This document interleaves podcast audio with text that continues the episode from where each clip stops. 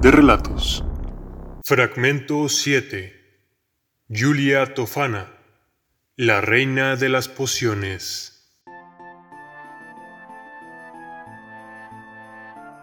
Nos remontamos en el tiempo a la renaciente Italia del siglo XVII, un reino italiano hundido en un profundo estancamiento, decadencia económica y deterioro social, condicionado por la fragmentación política, sobre todo en los reinos de Nápoles y Sicilia, donde surge la historia de la protagonista de esta historia.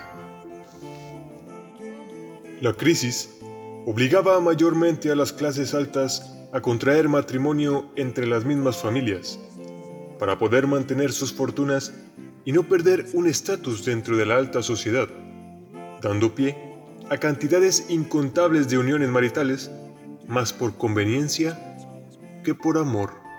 Todas estas uniones forzadas tenían un punto en común, un abuso incesante y malos tratos de los esposos hacia sus mujeres, que no podían hacer nada en contra de ellos, más que solo esperar impacientemente hasta el momento de la viudez, ya que para esa época el divorcio era algo inadmisible. Pero para fortuna de muchas mujeres abusadas, llegó el método poco ortodoxo para enviudar rápidamente, la poción de Julia Tofana. Julia fue hija de Tofania de Adamo, una mujer quien murió ejecutada acusada de haber asesinado a su esposo, y la razón principal por la que su hija estaba empezando a ayudar a esas mujeres maltratadas. Julia Pasó la mayor parte de su tiempo aprendiendo con boticarios y alquimistas diferentes tipos de brebajes y pociones, hasta que un día creó la que sería el veneno invisible que liberaría a cientos de mujeres atrapadas en infernales matrimonios en Palermo y Roma. La llamó el agua tofana.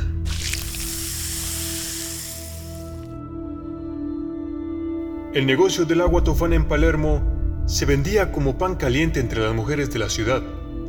Solo dos o tres gotas de agua tofana, suministradas en el agua o comida de los esposos, los haría caer en una muerte segura a los pocos días, disfrazando los síntomas como dolor de cabeza, vómitos, fiebre muy alta y pasando el veneno inadvertidamente a la hora de las autopsias, dando como dictamen médico una muerte natural. Julia Tofana se ganó la reputación de ser amiga de las mujeres con problemas. Estas esposas trataban de darle solución para poder escapar de los abusos y cuando alguien preguntaba por el remedio, todo lo que tenían que hacer era mostrar una botella de agua tofana, camuflajeado como una especie de cosmético que se usaba como aceite y crema facial para evitar las sospechas de lo que en verdad contenía el recipiente.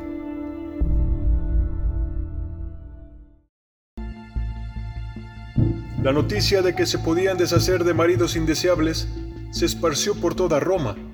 La recomendación de boca en boca crecían a cada momento, dando como fruto un negocio exitoso por más de 20 años.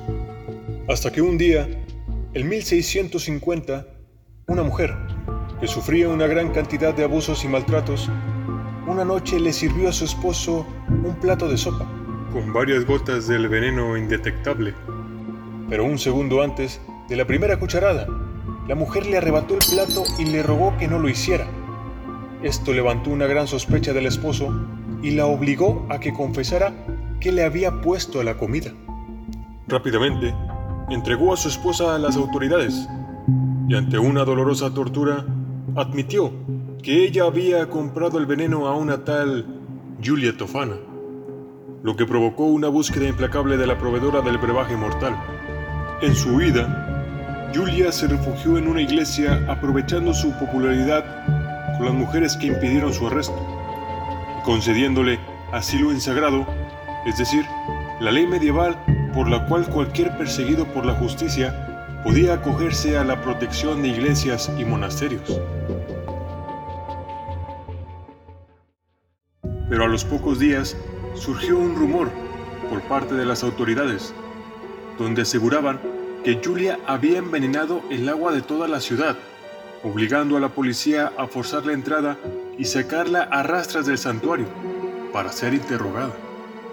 Con una brutal tortura y obligada a llevar botas de plomo durante su estancia en prisión, Julia confesó los asesinatos de más de 600 hombres con el uso y la venta de su veneno en Roma entre 1633 y 1651, convirtiéndola en una de las asesinas indirectas más prolíferas de la historia de Italia. Fue acusada de brujería y envenenamiento y ejecutada junto con su hija y tres de las boticarias del negocio en el campo de Fiori. Varios siglos después, se dice que aún su brebaje se utiliza, ya que muchos aseguran que el famoso compositor Amadeus Mozart fue envenenado misteriosamente a la edad de 35 años, con la ya conocida agua tofana. A lo largo de los años, se ha investigado los ingredientes del agua tofana. Se cree que usó algo de arsénico, plomo y extracto de veladona, una planta que puede ser letal si se usa con frecuencia, pero no se sabe a ciencia cierta cómo lo hacía, solo el por qué. Y su principal razón era el ayudar a las mujeres a salir del infierno en el que vivían, de una manera incorrecta pero eficaz, y siendo popularmente conocida en toda Italia como Tofana, la reina de las pociones.